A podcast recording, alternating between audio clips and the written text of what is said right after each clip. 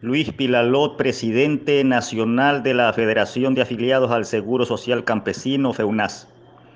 Ante la situación que está viviendo el campesino ecuatoriano de la costa, de la sierra, hoy afectados una vez más por la falta de atención por parte de las autoridades, del gobierno, del Ministerio de Agricultura, hacia la agricultura familiar campesina específicamente las inundaciones, desbordamientos de ríos en las zonas de Manabí, de Esmeralda, de Guayas, los ríos, toda la costa afectada por la falta de mantenimiento de los, eh, de los canales, de los ríos, de la falta de, la, de mantenimiento de los cauces de los ríos ha provocado esta situación.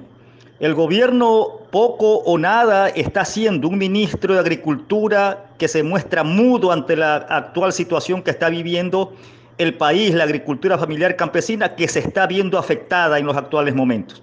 En la Sierra Centro, Chimborazo, Azuay, Cañar, Cotopaxi, la ceniza volcánica está causando efectos. Más del 80% de la producción se calcula está perdida y el gobierno no atina cómo resolver el problema de eh, garantizar una inversión para que se reactive la producción nuevamente. Hoy nosotros, la FEUNAS, exige al gobierno nacional, a través del Ministerio de Agricultura, pues establezca una política de emergencia, que se declare en emergencia al sector agropecuario, especialmente a la agricultura familiar campesina y que se destinen los recursos correspondientes para garantizar efectivamente que se vuelva a reactivar la economía familiar campesina productiva.